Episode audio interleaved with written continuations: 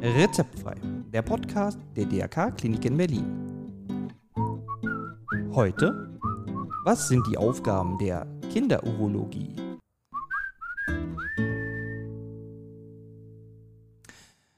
Wunderschönen guten Tag und herzlich willkommen zu einer weiteren Folge von Rezeptfrei, Ihrem Podcast rund um Gesundheit und Krankenhaus. Und mein Name Matthias Henke. Wir sind immer noch in der Serie Kinderheilkunde, Kindermedizin. Und da, da haben wir heute die Kinderurologie am Wickel. genau, was macht denn die Kinderurologie? Vielleicht ja auch im Vergleich zu den Erwachsenen.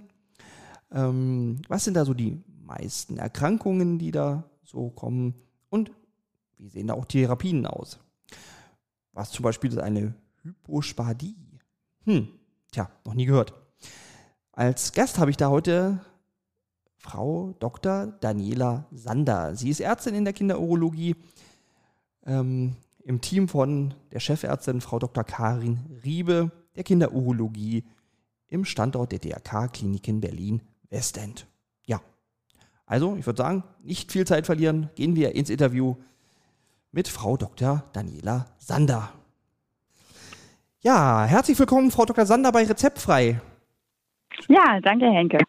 Genau, lassen Sie uns heute doch mal ein bisschen über Kinderurologie reden. Was Sehr ist denn überhaupt eine Kinderurologie? Was passiert da? Also die Kinderurologie ist ein Spezialgebiet der Urologie. Das heißt, wir beschäftigen uns mit der Diagnose und Behandlung urologischer Probleme bei Kindern von der Geburt an bis zum jungen Erwachsenenalter. In der Regel sind die Patienten bei uns nicht älter als 18 Jahre. Mhm. Und was kommen da so für Patienten? Also was sind denn so die meisten Fälle, Krankheiten, die da so zu Ihnen kommen? Wir dürfen uns äh, Hypospadie-Kompetenzzentrum nennen. Das heißt, dass wir viele Patienten sehen mit einer angeborenen Entwicklungsstörung der Harnröhre. In der Regel, also es sind Jungs und die stellen sich in der Regel vor über den Kinderarzt, der das gesehen hat bei den ersten Untersuchungen. Und dann wird ähm, eine kinderfreundliche Untersuchung durchgeführt, ein persönliches Gespräch mit den Eltern geführt und eine umfassende Beratung bezüglich Therapie und weiterer Vorgehensweise mit den Eltern geführt. Was ist denn jetzt Hypospadie? Also was muss man, was muss ich mir da vorstellen drunter? Die Harnröhre ist nicht so, wie man sie kennt, vorne an der, an der Eichel ausführend, sondern die Kinder pullern, sage ich mal, durch ein, ein Loch äh, im Bereich und da kommt es jetzt eben darauf an, wie hochgradig die Hypospadie ist an einem Loch sozusagen im Bereich der seitlichen Eichel oder des seitlichen Penisschaftes. Ah, okay.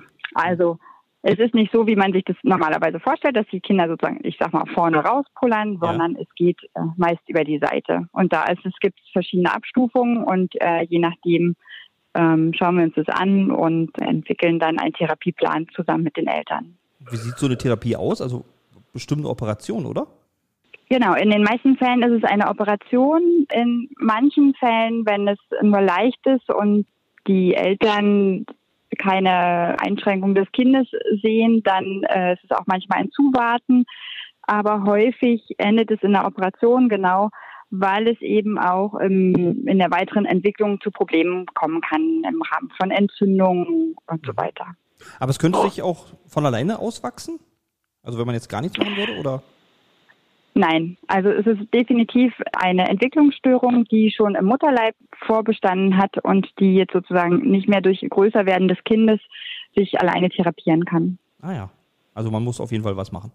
Richtig. Okay. Gibt es noch andere Möglichkeiten außer eine OP? Nee. Also wahrscheinlich. Es gibt doch, es gibt durchaus Eltern, die sagen, sie wünschen im Säuglingsalter keine Therapie, also keine Operation, sondern sie möchten zuwarten, bis das Kind das selbst entscheiden kann. Das ist von uns häufig kritisch gesehen, denn ähm, mit gr- Größerwerden der Patienten verändern sich die Gewebe und auch die Strukturen und es ist so, dass es dann auch häufiger Komplikationen geben kann. Mhm. Also je länger man wartet, desto schwieriger wird das Ganze eigentlich. Genau. Mhm. Äh, Das, ja, man muss es natürlich von Patient zu Patient individuell sehen, aber ich sag mal, vom großen Ganzen her kann man sagen, dass es empfehlenswerter ist, es im Säuglingsalter zu machen. Okay. Wir sehen einfach schönere Ergebnisse, muss ich sagen. Ja. Okay. Okay, jetzt haben Sie ja wahrscheinlich aber nicht nur Hypospadie, oder? Nein, es gibt nicht nur Patienten mit Hypospadie. Es gibt auch junge Erkrankungen der Niere, die mhm. wir therapieren. Und zwar gibt es da den vesikouretralen Reflux. Ich erkläre den Eltern immer, dass es ein unnatürlicher Rückfluss des Urins von der Blase Richtung Niere ist. Das ist natürlich schädigend für die Niere, führt häufig zu Harnwegsinfektionen bis hin zu Nierenbeckenentzündung. Das heißt, die Kinder sind wirklich doll krank. Und das therapieren wir mit einer transuretralen endoskopischen Behandlung und zwar einer Unterspritzung des Harnleiters. Man muss sich vorstellen, dass wir wie ein kleines Rückflusshindernis setzen vor dem Harnleiter, sodass von der Blase bei der Miktion, also wenn die Kinder pullern, der Urin nicht mehr Richtung oder in voller Stärke nicht mehr Richtung Niere gehen kann. Das ist natürlich trotzdem gewährleistet, dass die Niere, die produziert ja den Urin, mhm. den in die Blase geben kann. Ja. Genau, da sehen wir auch viele Patienten. Und ein großes Hauptfeld sind auch die retroperitoneoskopischen Operationen. Das heißt, eine Art Schlüssellosstechnik, die über die Flanke geht, also eine minimalinvasive Eingriff bei Patienten mit Nierenerkrankungen. Also da gibt es zum Beispiel ähm, kleine Patienten, die wir sehen, die eine Schrumpfniere haben, also einen funktionslosen Anteil einer Niere, der rausgenommen wird. Oder es gibt welche, die eine Doppelniere haben zum mhm. Beispiel, also so, die ein, wo auch ein Anteil entfernt wird. Mhm. Oder ja, oder es gibt Harnleiter, also Nierenbeckenabgangsstenosen, sagen wir, also eine Enge sozusagen des Harnleiters im oberen Bereich, da wo er an der Niere andockt. Da gibt es verschiedene Möglichkeiten. Wir haben auch so zwei Patienten in zwei verschiedenen Klientels, einmal ganz junge, äh, wo es eben eine angeborene Enge ist und einmal etwas ältere, äh, wo zum Beispiel ein Blutgefäß über den Harnleiter geschlungen ist der zum Beispiel, wenn die Sport machen und viel trinken, dann ist dieses Blutgefäß maximal gefüllt und drückt dann den Harnleiter ab und macht dann Probleme. Und in mhm. dieser Schlüssellochtechnik therapieren wir sozusagen diese beiden, also einmal diese Engstelle oder dieses Abdrücken. Mhm. Und sind da mehr Jungs oder mehr Mädchen betroffen oder ist das ausgeglichen?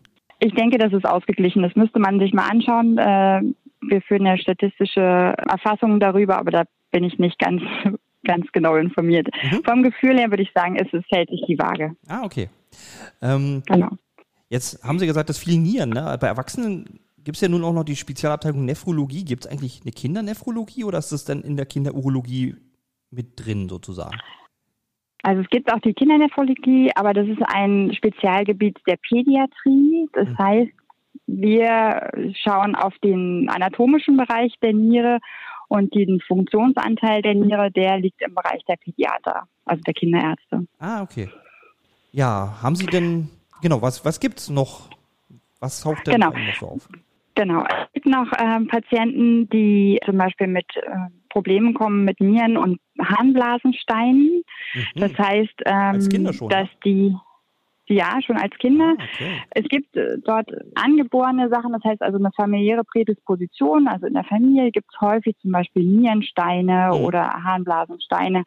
Und manchmal ist es auch nach großen Operationen. Es gibt ja auch Kinder, die mit einem mit einer Fehlbildung der Blase und dem Genital zur Welt kommen. Man ähm, und nach diesen Operationen ist häufig die Miktion nicht so gegeben. Das heißt, der Urin reichert sich an, bildet Sediment und eben diese Steine und das führt immer zu Problemen. Die können wir eben auch transuretral endoskopisch behandeln. Mhm.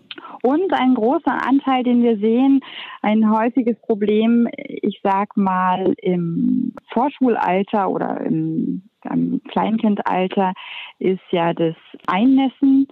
Und wir führen eben die Diagnostik bei Urotherapie, also in der Enoresis-Behandlung durch und sehen dort auch sehr viele Patienten. Also da sehen wir, da sind wir auch häufig sind die Sprechstunden sehr, sehr ausgebucht, auch weit im Voraus. Also das ist ein, ein großes Thema in der Entwicklung der Kinder. Mhm. Ähm, und in und in vielen Fällen ist es schön zu sehen, dass man mit Aufklärung der Eltern, also Gespräche zum Beispiel, dass man abends nicht mehr einen Liter Wasser trinken soll, bevor die Kinder schlafen gehen, da habe ich absolut positive Effekte und Rückmeldungen von den Eltern, dass sie sagen, toll, dass man eben durch Verhaltenstherapie viele Kinder einfach, ich sage mal, heilen kann oder einfach denen auch den Weg ebnen kann, trocken zu werden. Ja.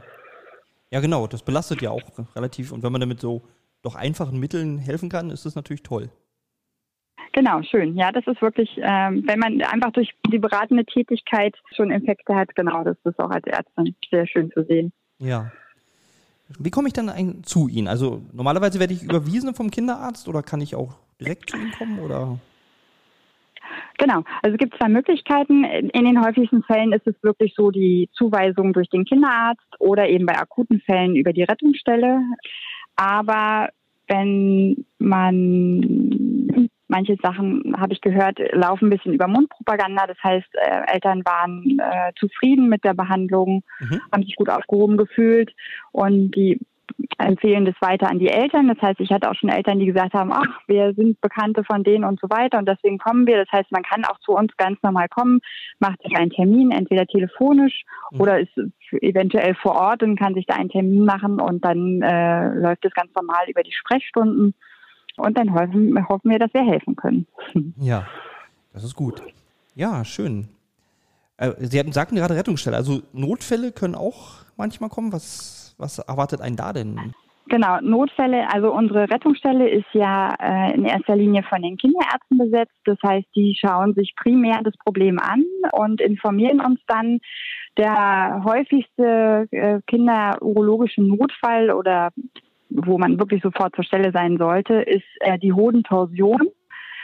Eigentlich äh, hat es zwei Höhepunkte. Also es gibt Babys, die damit geboren werden mhm. oder sonst eben im, im Adoleszentenalter. Das heißt, sie sind im Rahmen so zwischen 13 und 16 und man sagt beim Schlaganfall äh, Time is Brain und bei uns ist eben Time is Hoden, muss man eigentlich sagen. Also das heißt, okay.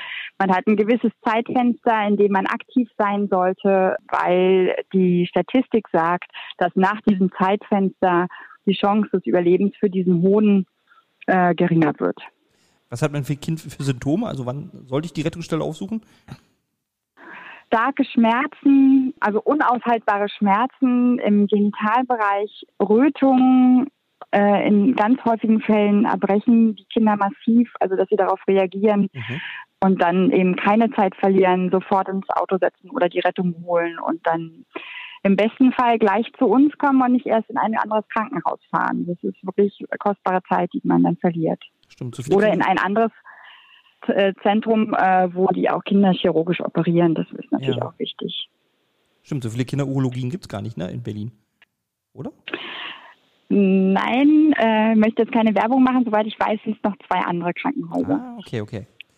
Aber nochmal zu dem zur Hohntonsur zurück. Ähm, das wird dann operiert? Oder? Genau, das wird, genau, es wird sofort der OP klar gemacht, es wird dann operiert, der Hoden wird freigelegt, detorquiert. Hoffentlich sieht man dann ein positives Ergebnis schon in der OP. Ähm, und dann wird eben entschieden, ist er noch zu retten oder muss er eventuell entnommen werden. Mhm. Genau. Oh. Also ein kinderurologischer Notfall. Ja. Was wir auch ab und zu haben, wir haben ja eben auch den Bereich der Kinderchirurgie dabei. Wir sind ja nicht nur kinderurologisches Zentrum, mhm. äh, sind kleine kleine Säuglinge, häufig Frühgeborene mit einer Leistenhernie, das heißt eine Beule im Leistenbereich, ein schreiendes, nicht äh, beruhigbares Baby. Das kann auch zu einem Notfall führen. Man spricht dann vom in, von der inkarzerierten Leistenhernie. Das heißt, äh, im Bruchsack ist Darm eingeklemmt. Mhm. Da geht es dann auch wieder äh, um die Zeit, dass man das entweder zurückdrückt, man das dann reponiert oder sonst eben operativ wieder zurückführen kann. Mhm. Also Sie operieren tatsächlich auch so den klassischen Leistenbruch bei Kindern. Richtig, genau. Ja, mhm. das ist also. Wir operieren auch Vorhautverengung, Phimosen. Mhm. Wir operieren auch Kryptorchismus, ist ein äh, Krankheitsbild, bei dem der Hoden nicht im Hodensack oder in der Leiste zu finden ist. Häufig mhm. sind es Bauchhoden, die dann in den Hodensack zurückgeführt werden sollen. Ja. Genau. Täuscht der Eindruck oder ist in der Kinderurologie deutlich mehr Jungs als Mädchen? Also es hört sich jetzt ein bisschen so viel an, dass es da einfach sehr viel mehr Erkrankungen gibt. Ja, ich sag mal Jein. Also das hörte sich erstmal so an, wie gesagt, durch die Hypospadie auch, aber ja. Mädchen kommen häufig zu uns mit Harn, rezidivierenden Harnwegsinfekten, also immer wieder Blasenentzündung. Ah. die dann, äh, wo wir dann einfach mal über diagnostische Mittel schauen. Das heißt, es gibt zwei Möglichkeiten, wo wir uns die Harnblase und die Harnleiter anschauen können. Mhm. Ähm, ob es eben diesen Reflux, von dem wir zum Anfang gesprochen haben, mhm. ob der schon besteht. Und da meine ich zu sagen, dass wir da mehr Mädchen als Jungs haben. Ah also in diesem Krankheitsbild. Sodass ich denke, dass sich insgesamt, wenn man so die ganzen Krankheitsbilder durchschaut, dass sich schon die Waage hält. Ja, Wobei verschiedene Schwerpunkte zu den einzelnen zu den einzelnen Krankheiten sind. Also Hypospadien logischerweise haben dann in dem Fall nur Jungs. Ja. Okay. Ja, prima. Dann haben wir ja eigentlich einen guten Querschnitt durch die Kinderurologie, oder? Habe ich jetzt irgendwas Wichtiges vergessen? Ja. Mir fällt jetzt so auf die Schnelle nichts ein, aber ja, ich denke, wir haben einen guten Querschnitt gefunden. Ja, ne? Das hört sich doch ganz gut an. Ja, wie ja. gesagt, alle weiteren Informationen, Webseite und so weiter werde ich in den Show Notes verlinken. Ja, und da bleibt mir einfach nur noch zu sagen, vielen, vielen Dank, dass Sie sich für uns die Zeit genommen haben. Ja, sehr gerne, Henke.